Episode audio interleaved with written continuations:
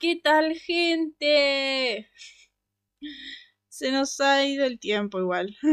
No importa. Seguimos aquí. Buenas, gente. Eso es verdad. Eso es verdad, es cierto. Exigencias al máximo y no nos dan café, jajajajaja. Estábamos hablando del tema de la facultad, como claro, nos exigen de todo y no nos dan café, claro. No nos dan café, no nos dan el café gratis encima los malditos, es como nos estamos muriendo, por favor. Tenemos nosotros que pagar el café. Uy. Como zombie, pero seguimos. Básicamente terminamos esto y vamos a palmar una semana, básicamente. Así una semana derechito. Nosotros no vamos a celebrar cosas, vamos a dormir. Vamos a dormir una banda. No vamos a dar más. Nada, ya la, es como de la garganta, no nos da, ya no nos dan las cosas, palmamos. Exacto. Es claro, es que claro, es que celebrar en las fiestas con esas cosas, así. Cerebros durmiendo. Celebramos durmiendo nosotros. Es, creo que así es como celebra todo, todo universitario, durmiendo. A dormir sin parar. Así, derechito. derechito le vamos a dar a toda la fiesta durmiendo.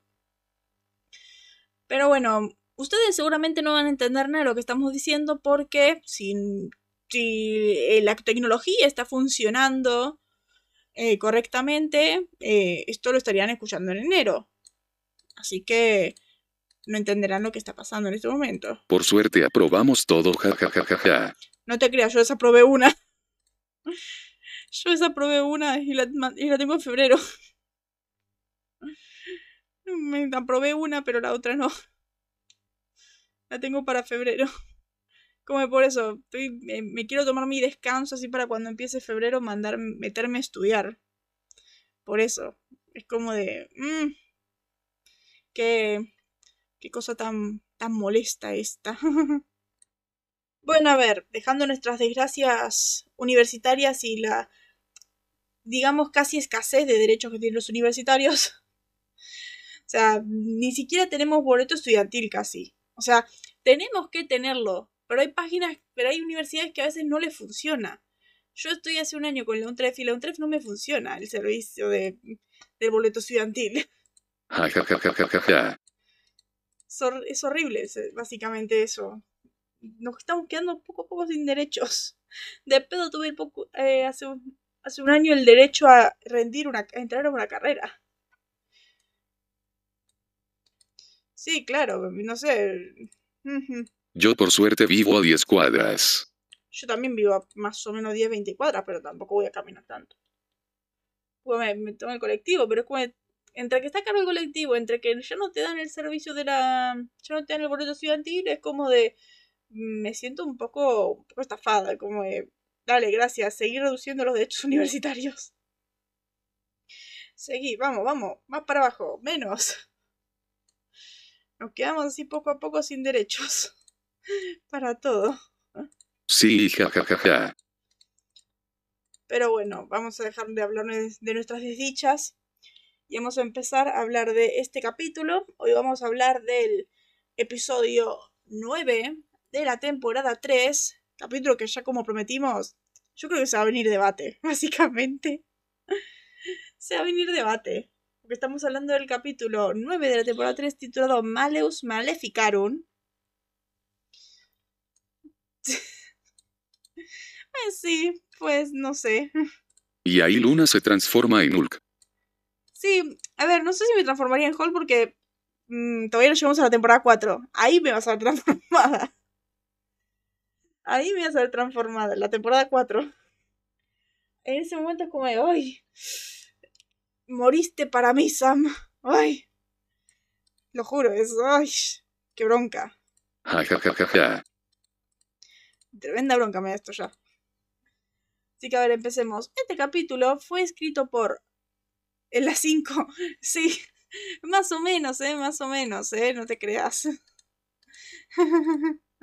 Y en las 5, reviviste para mí. tampoco va a ser tanto porque tampoco es como que revive tanto, porque Sam como se pone un poco denso con su redención, así que es como de un poco denso de yo me merezco una penitencia, sé que está, está muy mal lo que hice, sé que está mal y quiero, quiero redimirme, que esto y que lo otro, de estoy enojado todo el tiempo, no entiendo por qué, estoy muy mal. Y de, sí, deja de mencionarlo. ¿Por qué lo seguís mencionando? Ya está, te perdoné. ya está, te perdoné, ya está. Cálmate. o sea, lo ponen en un modo súper depresivo. También en un modo agresivo. SW. ¿Cierto? Sí, cierto. Cierto, es verdad, me había olvidado eso. Drama innecesario. Cierto, cuando lleguemos a la temporada 5 vas a ver, es en parte drama innecesario, pero a la vez consentido. Vas a ver, es complicado. Así que bueno, Malos Maleficaron, escrito por Ben Edlon, que lo último que ha hecho... es verdad. Es verdad eso, para mí es que eso puede ser muy cierto. Si no hay drama, a CW le da una embolia. Es verdad. A Pedowitz, el jefe de CW, le da una embolia ahí. Es escrito por Ben Eldon, el que hizo Maldi en Blackrock, y dirigido por Robert Singer. Dirigido por el bueno de Robert Singer. Que también estuvo en Maldi en Blackrock. ¿Cómo pasamos de una atmósfera tan. Maldi en Blackrock, tan caricaturesca, una Nueva York colorida, que parece casi peli de Tarantino por la iluminación. Pasamos de, esa, de ese estilo a Malos Maleficaron, lo que vos decís que es dirigido por Snyder. o sea, wow, Singer, qué polifacético director sos. Increíble. Por eso es, está bueno en ese sentido.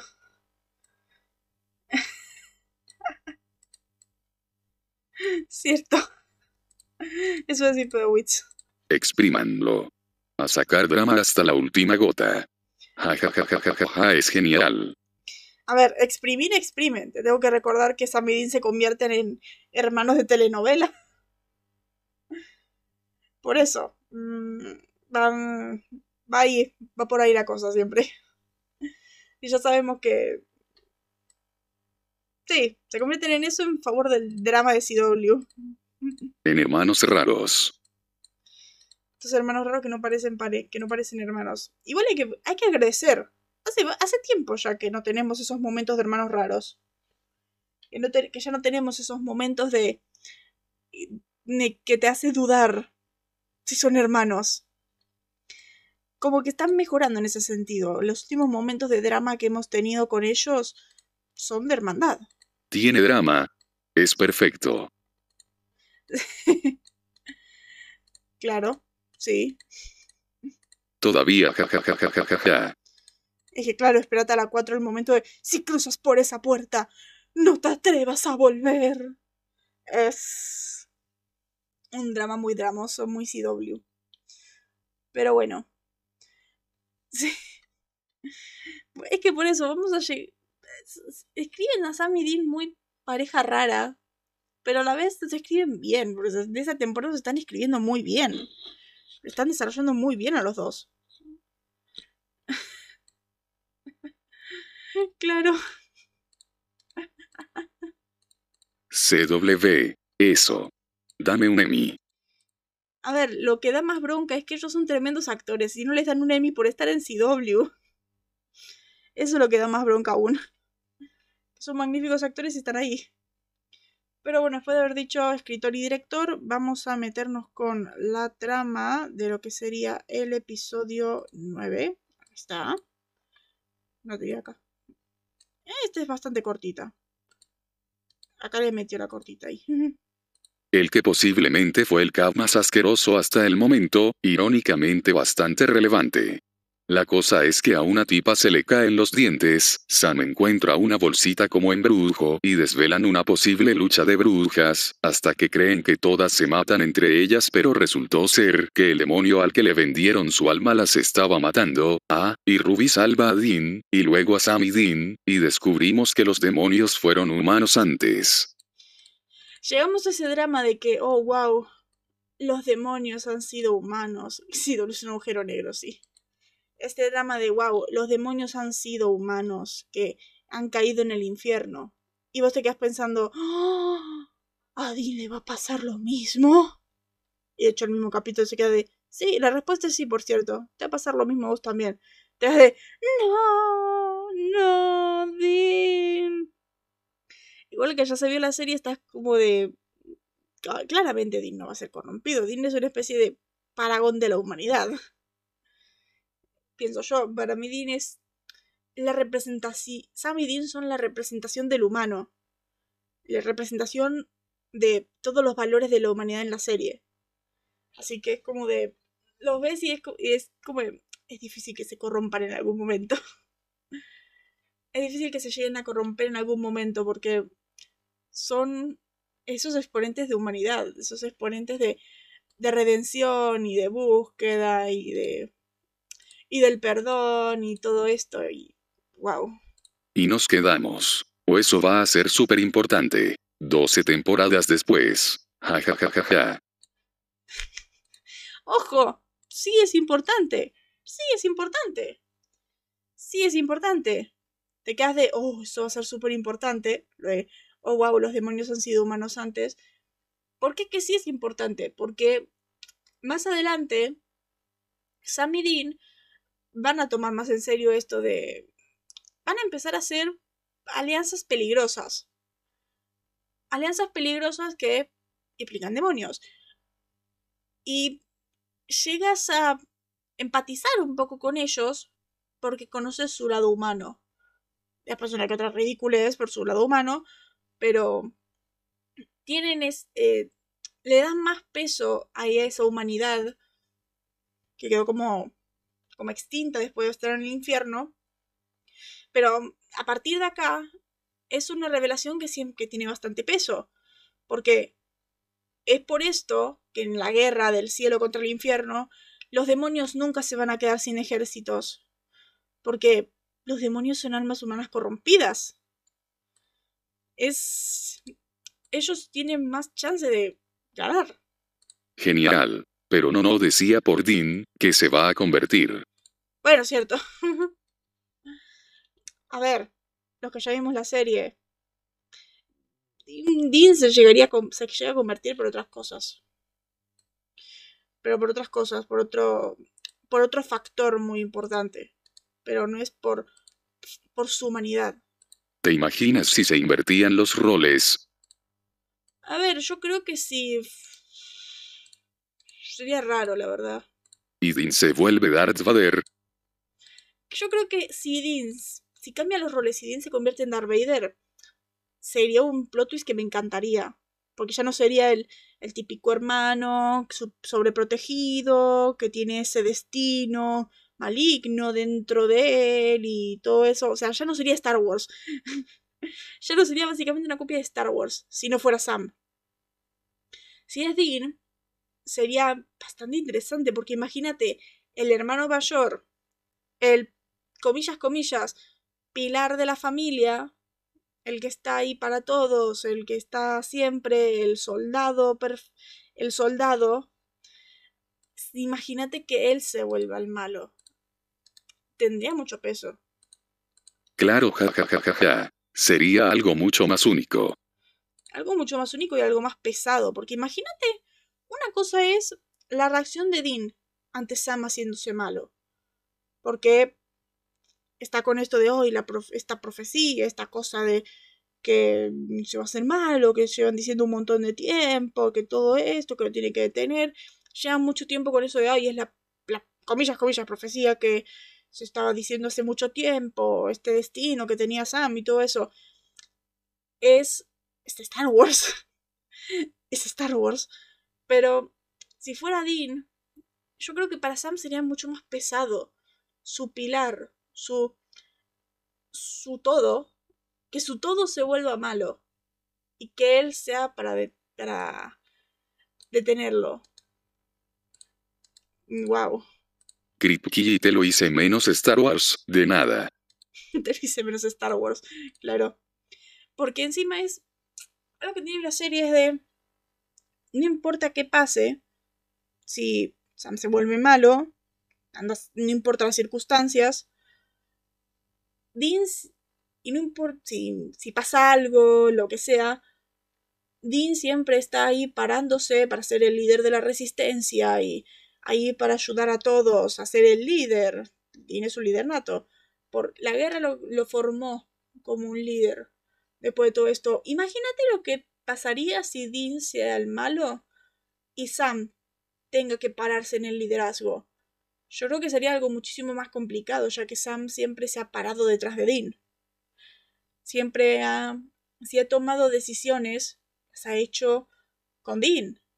Si él se parara del mismo modo que hace Dean, como líder de una resistencia o líder de de eso, de apoyar a los demás, mostrar ese optimismo, ese dar los discursos de guerra que tira Dean todo el tiempo, es sería mucho más raro, la verdad yo no me lo imaginaría. Y ahí si tiene el San tiene sí o sí que controlar sus poderes para poder darle pelea a Dean. Claro. Claro. Por eso, tenía, tendría la verdad un, peso más grande. Tendría un, un, peso emocional mucho más grande. Hice un drama más dramático, wow. Claro, claro, y Dean es como de, yo no tengo poderes, yo no tengo nada y tengo que pelear contra Sam. Ahora mismo, en, como es la serie tengo que ayudar a mi hermano a rescatarlo, todo esto. Y Sam, Sam yo no creo que tenga la fuerza de Dean de voy a, que, voy a pelear para traerlo de vuelta.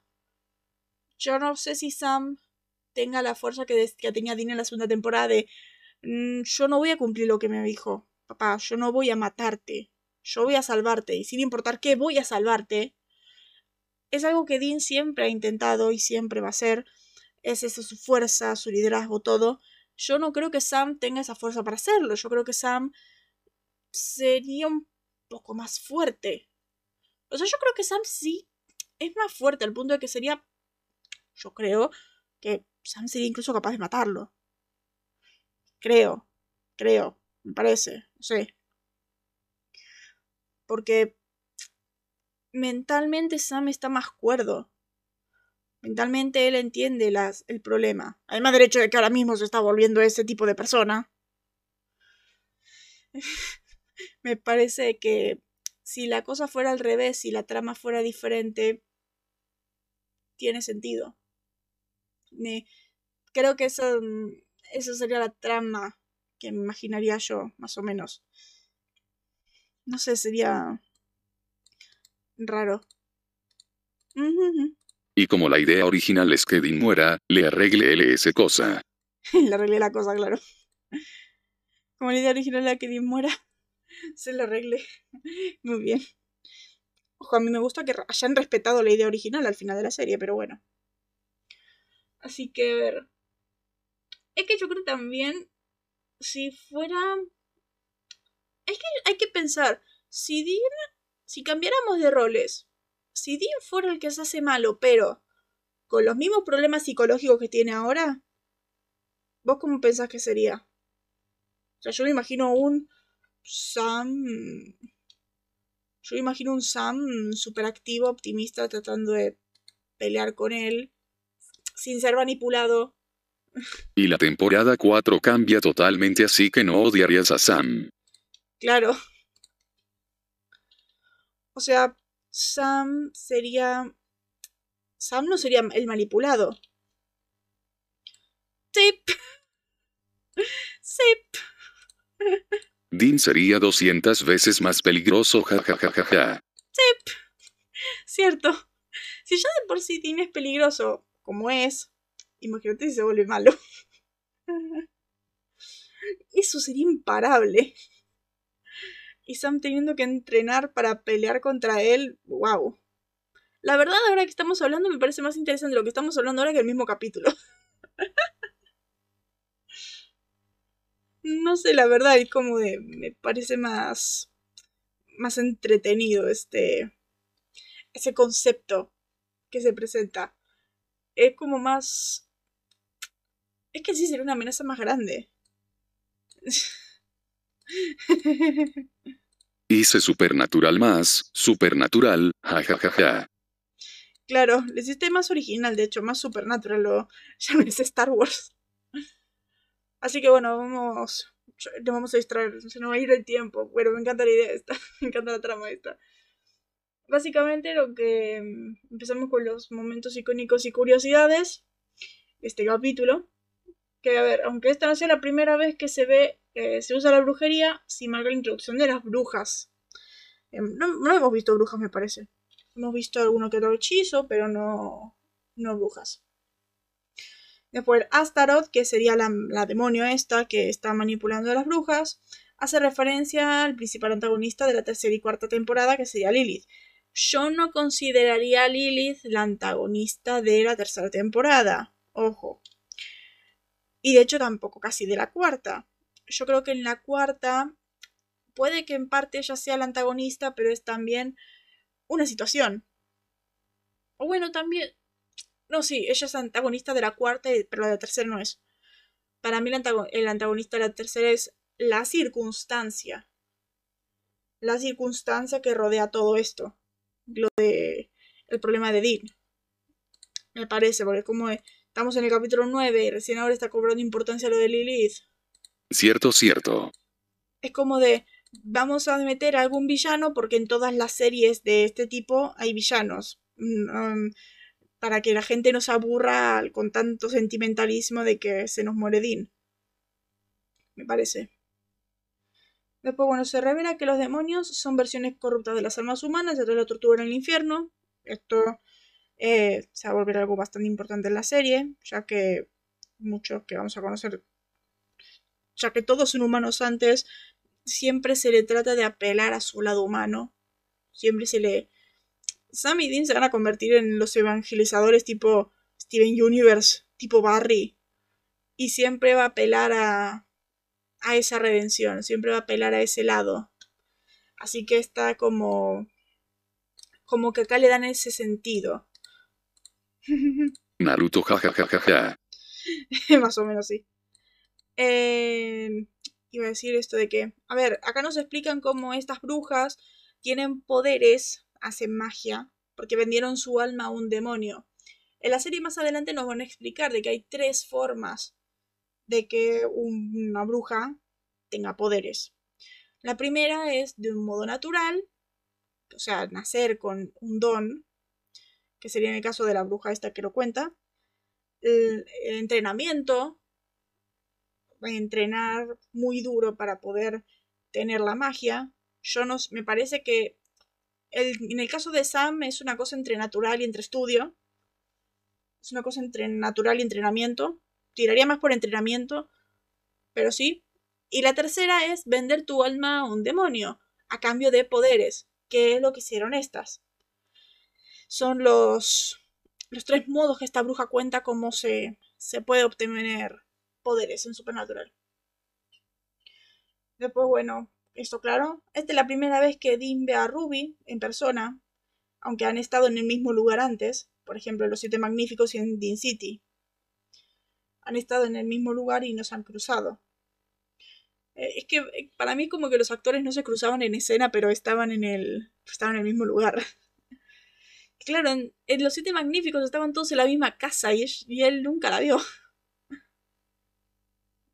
Después, bueno, a ver. Dean dice sarcásticamente.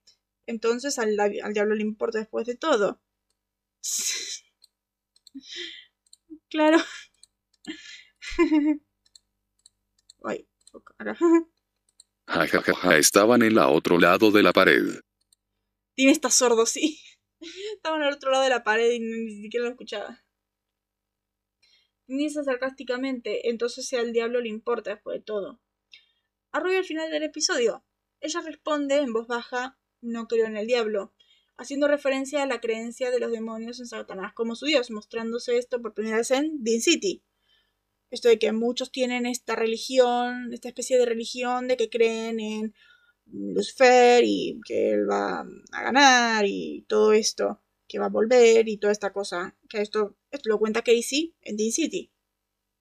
Al final de la próxima temporada vamos a revelar que en Lucifer Rising el motivo de Ruby, que los motivos de Ruby era ayudar a los Winchester por sus propias razones. Ya vamos a ver por qué era. Voy a matarla. La quiero matar. En Lucifer Rising, que es el final de la cuarta, sí. Es. Se va a revelar esto al final de la razón de. De por qué Ruby ayuda a Sam y Dean. Estas cosas. Tu sabia no. Pero me está dando una bronca ya, ya con solamente pensar eso. Calma. No me puedo calmar pensar en ese momento. Ish. Después, bueno, antes de su misión, este episodio se tituló inicialmente Casa de Brujas. También se suponía que debía presentar a un demonio que incriminaba a un grupo de mujeres inocentes como brujas para asesinarlas, pero esta idea se abandonó porque era demasiado similar a la trama del episodio anterior de Dean City. Yo la verdad no lo veo similar lo que está contando. Esto de un demonio que incriminaba a un grupo de mujeres inocentes como brujas para asesinarlas. Yo no le veo similitud a Dean City. Dean City básicamente es un demonios que solamente tienen que mover un dedo y ya los humanos se corrompen solos. Yo tampoco. Como de, mm, buscas un demonio, pero la lección ahí es de los humanos se corrompen solos, ellos están ahí para divertirse. Ni idea, jajajajaja.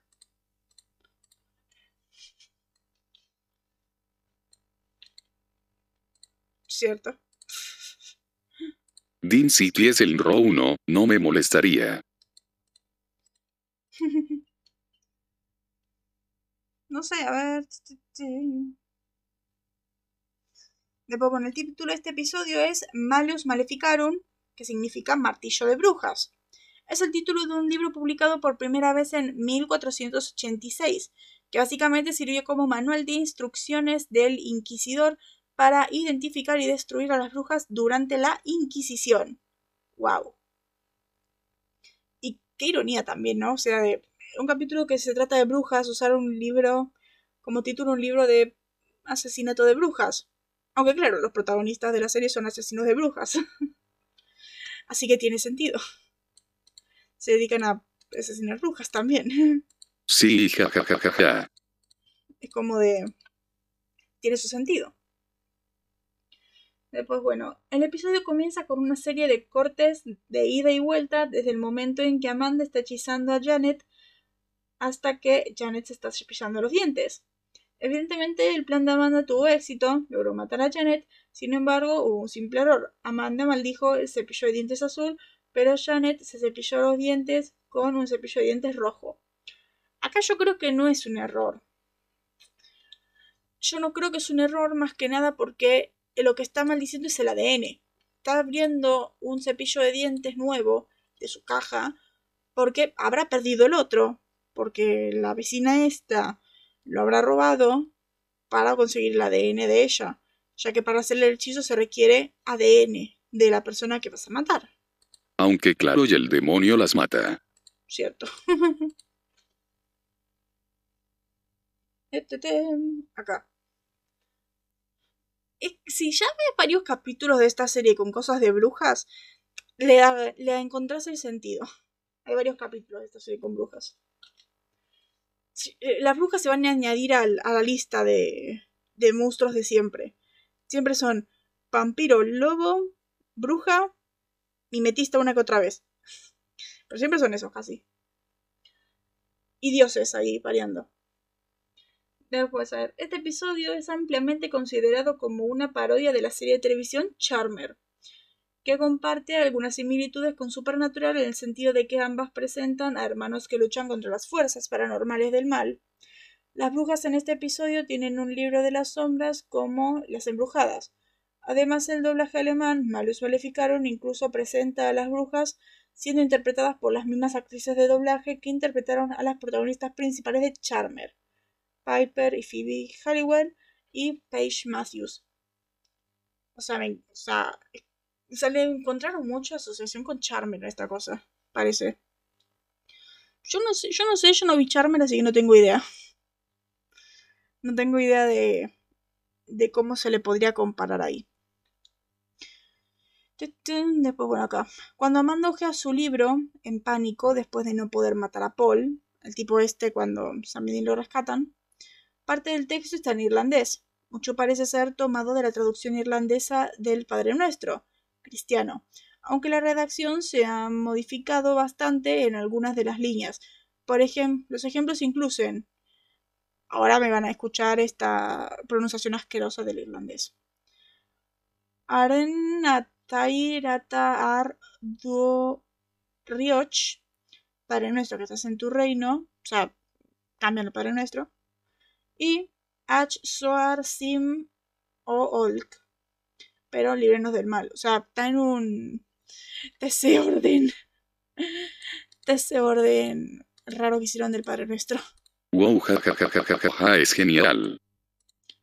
No soy buena con este es que no es irlandés, a mí me parece otro, tipo de lengua. Después, bueno, acá. La carpeta de investigación de Sam sobre la Kellarre incluye una copia del documento Sherwood Community News, visto mientras él y Dean en el Impala justo después de conocerlas, en el que se incluye un artículo sobre René Van Allen en su sección titulada Craft Corner con Liz Goldwyn. Goldwyn fue directora de arte asistente en Supernatural de 2006 a 2009. De 2006 a 2009, temporada, desde temporada 2 a temporada 5. De temporada 2 a temporada 5 o, final, o hasta el final de temporada 4. Es buena directora de arte, la verdad. Es buena directora de arte. Estéticamente la serie se ve muy bien en los en muchos momentos. Así que es buena. Lo hace muy bien. Después me parece que acá empiezan los míos. Esto de. Siempre en todas las series, la imagen del vecindario y la vida perfecta es una fachada. Siempre, posta. En este caso, si ven mujeres de vecindario perfecto, es porque son brujas. Estos, no sé si vieron, por ejemplo, en toda serie, esto de las el vecindario perfecto, con su esposo, con su casa y sus dos hijos perfectos y sus plantas y todo eso. En todas las series. Siempre está esa imagen perfecta. Todas las series, todas las series de fantasía al menos. Siempre hay algo mal ahí. Siempre es una fachada. Siempre es algo de magia que hacen para verse así. Básicamente acá es eso de... ¿Vos ves que son perfectas? son brujas. Nunca confíes en tus vecinos. Si son perfectos es porque son brujos. Es como la moraleja de este episodio. Una asco, buena moraleja. Sí, y es genial. Silly. Ja, ja, ja, ja. Está, está bueno ese sentido ahí. Pues bueno, los nombres de Sam en este episodio son Batchman y Turner. De Batchman Turner Overdrive que fue un grupo canadiense de hard rock fundado en 1972, formado por Randy Bachman, cantante y guitarrista que venía de la banda de Guess Who. Todos esos nombres de siempre de estrellas de rock. Ahora, me gustaría eh, empezar a llamar a Sam, porque este, en este momento Sam ya no es Sammy, a no ser en momentos, pero en este capítulo no me gustaría llamarlo Sammy, porque no. A partir de ahora vamos a llamarlo acá Samuel, porque todavía no es Sam, porque se lo tiene que ganar y todavía no es, y ya dejó de ser Sammy. Es tipo como Britney Spears, I'm not a girl, not yet a woman. Acá es Sam ya no es el Sammy, pero todavía no es Sam. Está en, en ese punto medio, es Samuel. bueno, bueno. No te ahogues con el odio, ja que no puedo, no puedo. No puedo. Y que me encanta que Sam también sabe de botánica. Samuel también sabe de botánica, de la nada. ¿Cómo sabía que esas plantas estaban demasiado bien para ser enero? Ese momento de, wow, debes tener una mano verde para tener las plantas así en esta época del año. Es como, boludo, ya sabes todo, sabes hasta botánica. que sabes historias de leyendas, que sabes ritos antiguos de distintos lenguajes, que sabes todo tipo de monstruos y todo tipo de cosas, que sabes de botánica ahora. Es como de, sos una enciclopedia andante. ya está. Mal. Pues mientras tu hermano sabe estrategias de guerra, vos sabes de botánica. Después, también, claro. Qué rápido se, pusieron todas las fichas. Ese momento me encanta. Cómo Sam y Dean están viendo a las. a las tres minas. Qué rápido se pusieron todas las fichas de que ellos en ese momento ya supieron que, ellas eran brujas. Y también que ellas sabían que ellos la que le, las querían detener. Pero es mi duda de, ¿saben que son los cazadores? O sea, ellas saben que son los cazadores, que hay criaturas, que hay, que hay personas que matan a las brujas, que hay personas que matan a las personas que hacen este tipo de cosas. Yo calculo que no. Yo creo que ellos que ellas nada más saben que ellos las quieren detener. Calculo nada más. Es que no dicen en sí, ellas son cazadores o algo así. A ver, porque ni siquiera ellas admitían que eran brujas, calculo que no. que no deben saber que es un cazador. Después, bueno, a ver, ese momento de. vamos a matarlas. Dean diciendo, Sam, son humanas. Y Sam diciendo, son asesinas. Como de, ay, Sam, Sam, son humanas, no podés matarlas. ¿Qué pasó con la regla del cazador? No matamos humanos. Es que es eso, regla del cazador, no matamos humanos. Así, directo. Una regla. Si las matas por ser asesina, te volvés algo inmoral. Porque como si estás matando a humanas porque son asesinas, ahí ya te volvés al, un vigilante, porque es de, vos no sos nadie para decir quién tiene que vivir y quién no. En el caso de los humanos. Pero en el caso de los monstruos, tienen sus códigos. Es que claro. es que claro. ese es el problema también. Ja, ja, ja, ja, ja. Se les olvida. No matan monstruos, matan la maldad. Claro, ellos no matan monstruos, matan el mal. Dicen en Bloodlust. Pero el mismo Bloodlust te dice, no todos los monstruos son malos. Pero es que, Sam, no puedes matar humanas. Y aparte se les olvidan esa. Sam. Sam está como de. Como de quién sos vos para decir quién vive y quién muere. Vos no sos policía, por eso mandaste a Gordon con la policía. Porque vos no matás humanos. Los cazadores no matan humanos. Porque después de todo, los cazadores lo que hacen es defender a los humanos. Así que no puedes ser nadie para matar humanas. Sean asesinas o no, no sos nadie para matar humanas. Reglas vienen y van. Claro, las reglas ya, ya ni le importan a Sam. Después por el momento de Sam de nadie me está guiando. el momento de, ay, sí, vos te acordás de esta demonio Casey que ella, que no la querías matar.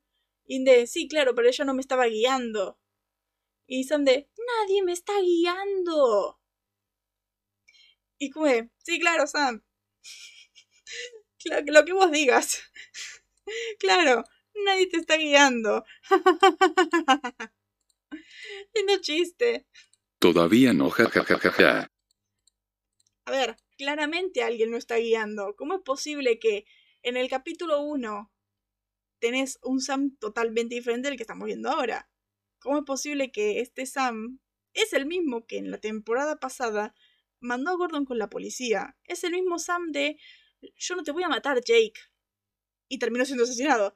Pero el yo no te voy a matar, yo no te voy a hacer daño. ¿Qué pasó con ese Sam? Desapareció en, ¿qué? Nueve capítulos. A ver, si nadie te está guiando, eh, me parece un poco rápido que dejes de ser esa persona ojos de perrito, súper buena, súper tierna, súper todo. Así que no sé, me parece curioso. Ese Sam desapareció cuando revivió. No, no, no, ese Sam no desapareció cuando revivió, porque había, hubo momentos en esta temporada que teníamos a ese Sam. Teníamos de nuevo ese Sam. En eso, en algunos momentos. En Battle and Blackrock teníamos ese Sam. En, en Dean City también. Antes del final.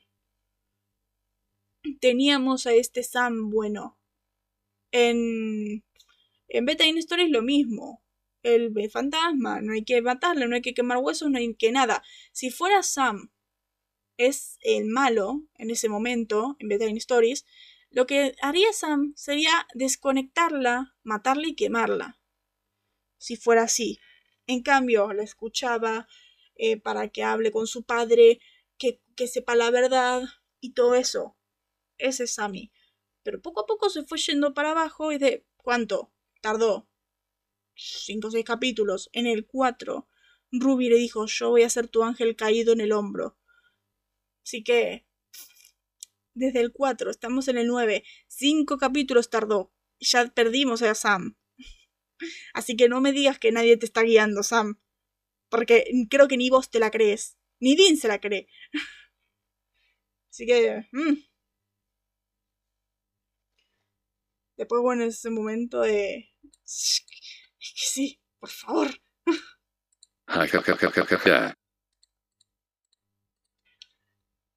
Bueno, el mom- es que Dean tiene razón. Me están hablando ahí de... Dean de... ¿Estás bien? Y Sam de... Sí, estoy bien, deja de preguntarme eso. Igual tiene razón un poco Sam de... Desde el primer capítulo, ¿sabes? Dean está de... ¿Estás bien? ¿Estás bien? ¿Te sentís bien? Es tipo Oliver, ¿viste? En las primeras temporadas que lo único que preguntaba es de... ¿Estás bien? Y le decían de... No me lo preguntes. No, no lo haré. ¿Estás bien? en ese es como que te digo, para mí escriben a Oliver siempre a veces en base a Dean. Ja, ja, ja, ja, ja, ja, ja, cada cinco segundos. A cinco segundos le preguntaba. Y es como, de, Dean tiene razón. Sam no está bien. Primero porque escucha un demonio. Y segundo, porque Sammy. Porque ese no es el Sammy más bueno que el pan. Eso es lo que pasa. Estamos perdiendo al Sammy más bueno que el pan. El mismo Sammy que era un chico de, 20 de 23 años que mandó a Gordon a la policía. ¿Qué pasó? Lo perdimos. Es el capítulo 7, el 7 y lo perdimos. Ya es un ay, me harté, voy a matarlo. ¿a qué punto tenés que estar? Mm, no sé, me parece como que Dean tiene razón. No sé, Sam, fíjate. Es que es un imp. ¿Estás bien? ¿Estás bien? Y después, tar- claro, tercero. ¿Cómo llamas al mundo, hoyo de mierda?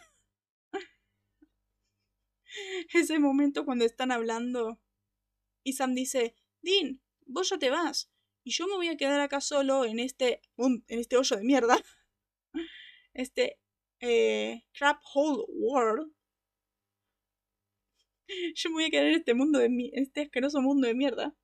Y la cara de Dean de, wow, Sam. O sea, ¿a qué punto cambió todo? ¿A qué punto cambió Sam de llamar al mundo así? El mismo Sam de...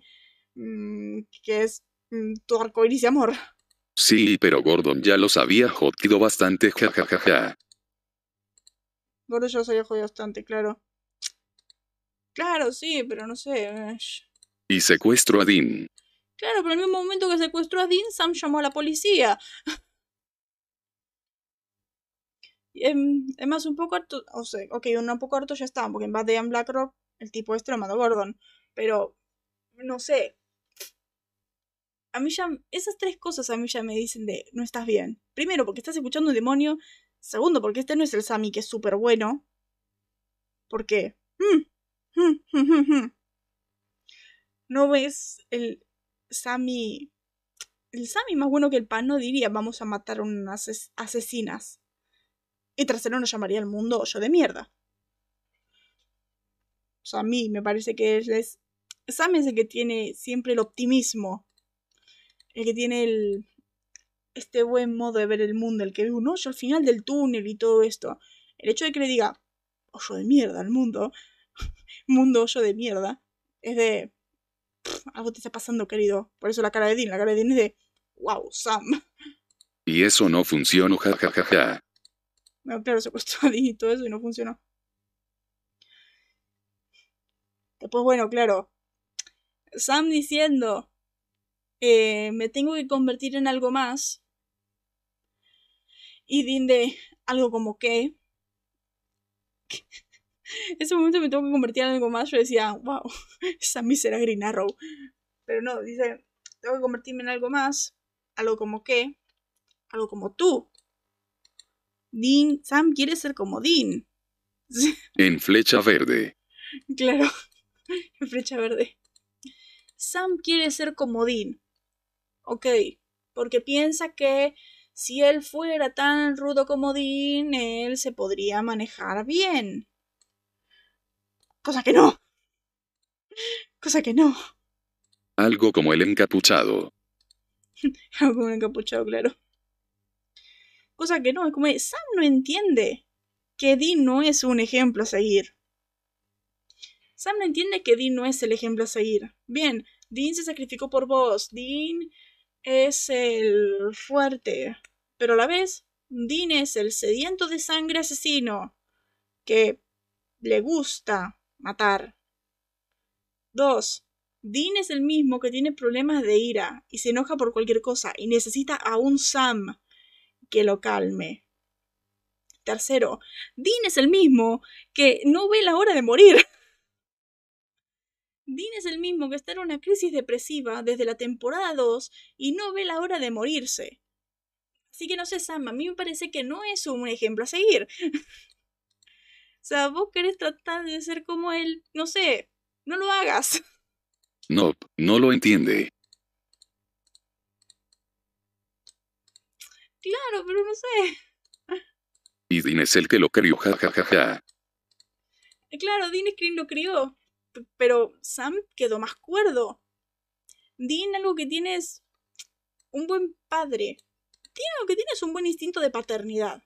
Eso siempre. Mira los dos lados por lo menos jajajaja. Dean tiene un muy buen instinto de paternidad y ha criado a Sam muy bien. Pero yo creo que... Es que sí es su ejemplo, pero él tiene que ver que Dean no es un ejemplo a seguir. O sea, estamos en estas alturas donde Sam ni siquiera ve, todavía no se da cuenta de que Dean ya se quiere morir. Pero es su ejemplo también. O sea, desde que empezó la temporada 3, Dean está diciendo, eh, yo no veo la hora de irme, ya está, eh, me quiero ir, es una luz al final del túnel, es el infierno, Dean, no importa lo mismo, es... Sam no ve que desde la segunda temporada que Dean siente un vacío y está deprimido. No ve eso, y eso que Dean ha dado muchas señales de auxilio. Digo, no sé, cada vez que Dean dice, me siento cansado, no sé. Y esta temporada básicamente vendió su, vendió su alma no solo para salvar a Sam, sino porque porque se quiere morir. Así que no sé, no es un buen ejemplo a seguir ese hombre. Exacto, él no ve eso. Ay, no sé. ay. Ve al tipo fuerte que puede arreglárselas con un palito para matar a cualquier cosa. Claro, pero tampoco ve al mismo hombre que si ve, si no tiene a Sam, en lo que sería. El mismo hombre que básicamente se suicidó para salvar a su hermano. No, que se suicidó porque sabe que no puede estar solo. El mismo hombre que tiene problemas de dependencia. El mismo hombre que... Es cierto. Cierto, sí. Es verdad ahí. Por eso, no ve la parte triste. Velo wow. Claro, velo, wow, ve al Dean. Al Dean fuerte héroe de acción que puede con cualquier cosa y que es súper genial y que hace de todo, que conquista chicas, que bebe un que bebe a más no poder y todo esto. Claro. Pero es que, claro, ese es el problema. Sam tiene una vista muy parcial de Dean. Muy parcial. Sí. Exacto. Cierto. Ve al Dean, dame una servilleta y te mato cinco demonios exacto. Claro, él ve al Dean que es capaz de agarrar con un repasador y matar a 20 demonios. Posta, mataba muchos demonios con un repasador. Él ve a ese Dean y quiere aspirar a ser ese Dean, pero el problema es que no ve las, las partes malas de Dean. No ve las partes malas de Dean. De hecho, en el capítulo siguiente, el momento en este que está en el bar, ya vamos a hablar de ese momento, pero también es un ejemplo de eso, un ejemplo de él, él viendo parcialmente a Dean. En ese sentido. Después, bueno, este momento que nos dejó abiertos, esto de que si un demonio normal, no un demonio normal, no tan poderoso, puede detener una bala de la Colt así tan fácil, me estás diciendo que Sassel se dejó matar. que Sassel, este príncipe del infierno superpoderoso, se dejó matar. Ve al Dean que le tiró una lapicera al cañón de un arma, y por alguna razón el tipo no le disparó con eso. A ver, en eso fue la pata de conejo. ahí fue la pata de conejo, ahí no tendría por qué ver, ver a Dean ahí. Hacia es como Dean, se quería morir. claro, se quería morir. Claro, es que ahí, ya te falla todo el argumento. Estás de. Oh, el momento épico. Dean matas a Cell, todo esto, bien. Estás diciendo que se dejó matar. Se dejó matar por estos planes a largo plazo, parece. estos planes a largo plazo que veremos más adelante, pero no sé. Es que no. Es que no es. No, no. Eso esa demonio es más poderosa. Es que no tiene sentido que sea más poderosa porque Azazel es. Es un demonio de ojos amarillos, es un príncipe del infierno, los primeros demonios creados por Lucifer y toda esta cosa. Así que no. No hay demonio más poderoso que él. Excepto Lilith. Pero por eso. No, no me da sentido. No me da sentido ahí. Por eso. Azazel se dejó matar, parece. Sí. Exacto. Entonces sí se quería ir al otro lado. Por eso, parece. Pues bueno, acá. Ese momento. Ese momento cuando habla con la bruja. Cuando Ruby llega a la casa y le dice a la bruja. El te he deseado. El quiero volver a servirte. Te he deseado. La cara de Dean. La cara de Dean en ese momento. Como wow, ¿qué pasa? es tremendo ese momento. La cara de Dean es genial. Genial, es increíble esa cara. Eh, eh, después, bueno, el motel.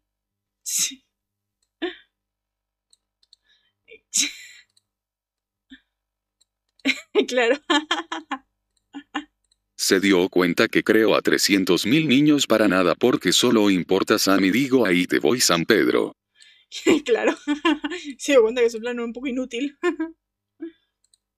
el motel, donde, donde están ellos quedándose en este capítulo, es el mismo motel donde pasa el episodio 18 de la temporada 9, Metaficción, que eh, que en ese momento lo agarran a Dean y le gritan de ¿Qué hiciste? ¡Eres un idiota! ¿Por qué lo hiciste? Porque ven que Dean tiene. Dean tiene adjudicada la, peor la, primera maldición, la maldición más fuerte. En ese momento de Dean, ¿qué hiciste? que me encanta. Y Dean no tenían. Y Dean ahí sin tener puta idea de qué está pasando. De por qué, no tenía ni, ni idea de qué era esa cosa. Y Dean, me quería morir. Claro, es que cuando lleguemos a temporada 9 vas a ver de... claro. Seis años después no lo entienden. Es que el problema es eso, Dean siempre se quiere morir. Siempre, siempre lo van a... Siempre es así. Y, nunca entienden que siempre se quiere morir. No entiende nadie de que Dean tiene depresión y que Dean se quiere morir. Y por eso se suicida todo el tiempo y aún así... Sí, está ahí. Y aún así le gritan, es como que no, no se dan cuenta que él quiere eso. Dean sigue los pasos de Azazel. Claro, claro. Pero es que encima cuando lleguemos a temporada 9 y vemos y damos ese momento, vamos a ver que, uno, Dean no tenía ni puta idea de que era esa cosa. Dos, a Dean lo manipularon para aceptar esa cosa. Tres, Dean no siente ef- efectos por esa cosa. Dean no siente efectos por esa cosa, pero poco a poco en el largo plazo lo estás viendo. O sea, lentamente lo estás viendo y no lo vas a notar. Estás viendo el efecto que pues, se deja la barba. Cuando alguien se deja la barba, viste que se está volviendo malo. Es que se deja la barba, que tiene otras actitudes, que está diferente. Y lo estás viendo poco a poco. Lo estás viendo poco a poco y Sam no se da cuenta porque ellos estaban peleados, así que era de... Se estaba yendo poco a poco progresivamente ese problema hasta que explota, pero por eso es como... Era... En ese sentido, y le gritaban y Dean no tenía ni puta idea de qué estaba pasando. Me voy a morir por fin fiesta. Excepto Barry y Oye. Mm, Barry, Barry no ha tenido barba cuando estaba deprimido en- y cuando estuvo en prisión. Bueno, Oli sí, Oli no se vuelve malo por tener barba. Pero viste que está ese efecto de tenés barba con tenés sombra de barba, ya te estás volviendo malo, tipo como el de Injustice. Bueno, en la serie lo hicieron así, pero más sutil. Es como, ¿cómo te estás dando cuenta que Dean está maldito? Porque se deja barba.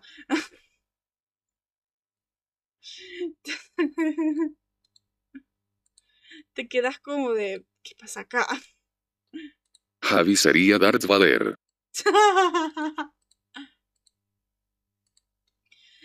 Por eso, este es, ese es efecto. Es como de, no te vamos a mostrar el proceso de cómo Dean se está convirtiendo en lo que está pasando. Te estamos mostrando así muy sutilmente. Pero para que se note de lo que está pasando, te lo, te lo ponemos a Dean con barba. Te lo ponemos con sombra de barba. Porque es el típico que tiene sombra de barba y es malo.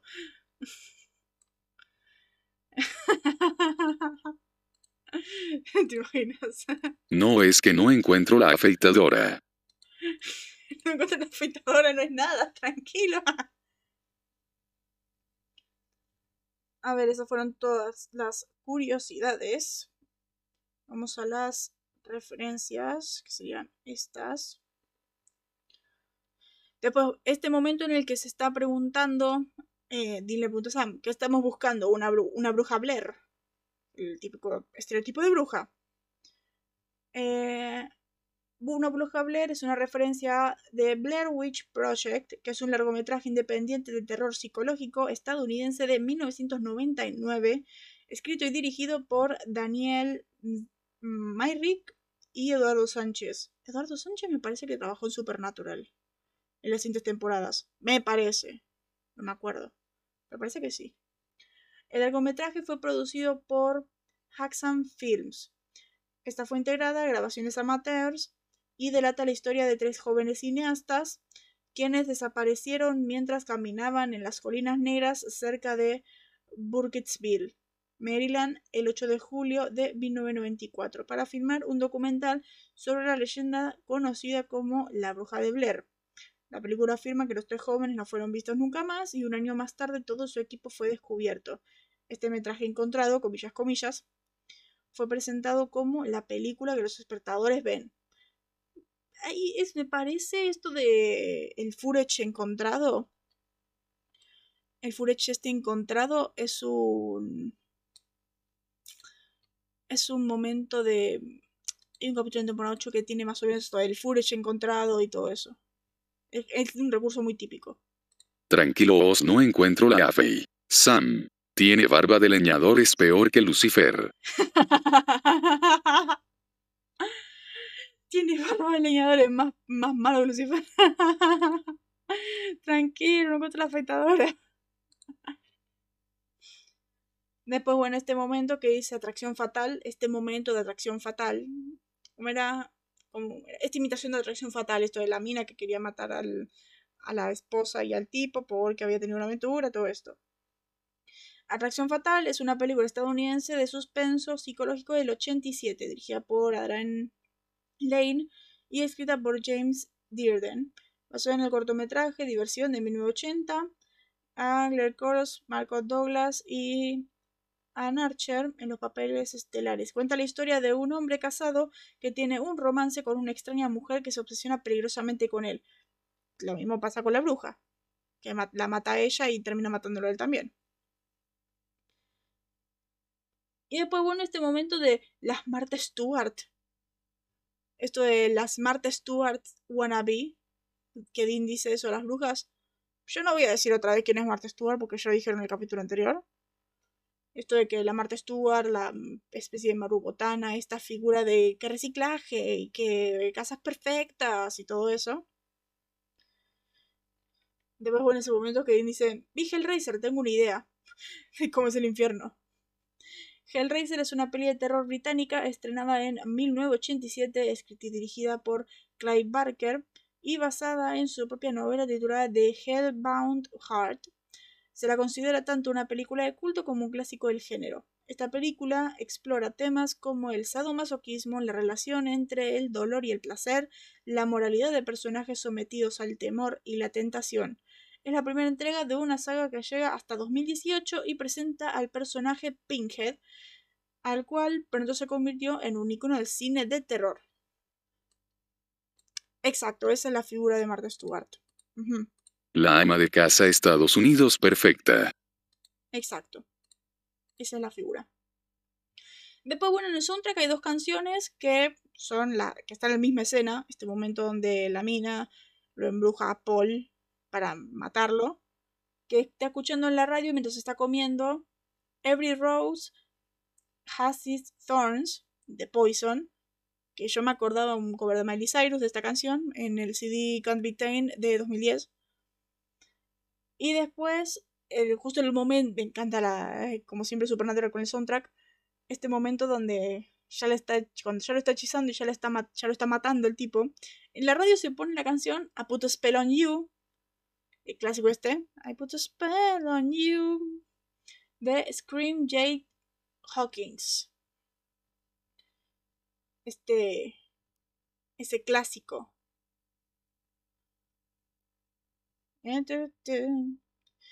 Después, bueno, vamos al doblaje. Empezamos primero con este momento donde, donde van a la casa de la bruja, que supuestamente mató a, a Paul. Llegan ahí, la ven asesinada y dice en español, no, me lo, no lo esperaba, dice Dean. En inglés dice, eh, eso es una buena curva. bueno, no me lo esperaba. Y sus referencias a deportes que creo que solamente él entiende, porque me parece que Sam tampoco sigue los deportes. Soy yo, a las brujas les gusta demasiado los gusanos. Sí, me parece que les gustan mucho. Aunque el recurso este de los gusanos en la comida, por ejemplo en el de Paul, el gusan, los gusanitos estos blancos en la comida, me parece que lo usan como un recurso muy fácil. Porque hay un momento en la serie donde Sam sufre demencia y él alucina exactamente lo mismo. Así que es como de. Lo tienen en su. En su como en sus efectos para hacer las. las cosas. Además me parece un efecto bastante fácil. Como mordida de comida, metes unos gusanos blancos ahí y tenés que tener un buen actor que haga el efecto. En ese caso tenía Padalecki que lo hacía magnífico. El, el susto, el trauma, todo eso. Claro. Por eso. Después, bueno, dice que en español estamos en una guerra de brujas. Se metieron ahí en medio de una guerra de brujas. En inglés dice que es violencia bruja a bruja. Violencia bruja contra bruja. Después, bueno, en español esto de dos personas ya murieron. Dice la mina para salirse del lugar. para, dejar esta cosa, para que dejen de hacer las cosas de brujería. Y, y en inglés dice, personas están muriendo, people are dying. Como siempre, en esta serie de cambios siempre muy sutiles.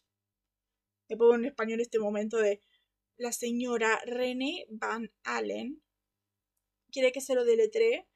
Y en español dice, fui a la escuela, gracias. Dice Dean. Y en inglés dice, no hace falta, gracias. Es como, uy. Y después, bueno, en español, el momento Burn Witch Burn, que es en inglés, el arde, bruja, arde, Burn Witch Burn, que se va a usar mucho en los resúmenes cuando haya temas de brujas. Ese, como para demostrar que. Para mostrar el odio que tiene Dean hacia las brujas. El malditas brujas, el Burn Witch Burn. Y todo eso. Barry Allen, con el tono de Tawny. burn Witch Burn. Ah, no, de Burn Witch Burn.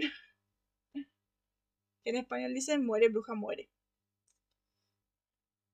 Después, bueno, en, en, español, este momento, cuando Ruby se les aparece y dice: Tenemos un demonio, estamos lidiando con unas brujas, que no es nada. Que Ruby dice: Las brujas no son nada, dice en español. Que el tema es que hay un demonio acá. En inglés dice: Las brujas son zorras. Las brujas son unas zorras. Me encanta que viven usando la palabra zorra en esta serie. Es increíble. Después, bueno, este momento de Sam que me molesta demasiado. ¿Te imaginas? Eso es demasiado genial. Y la bruja se prende fuego espontáneo. La bruja se espontáneamente cuando decía eso en Witchburn.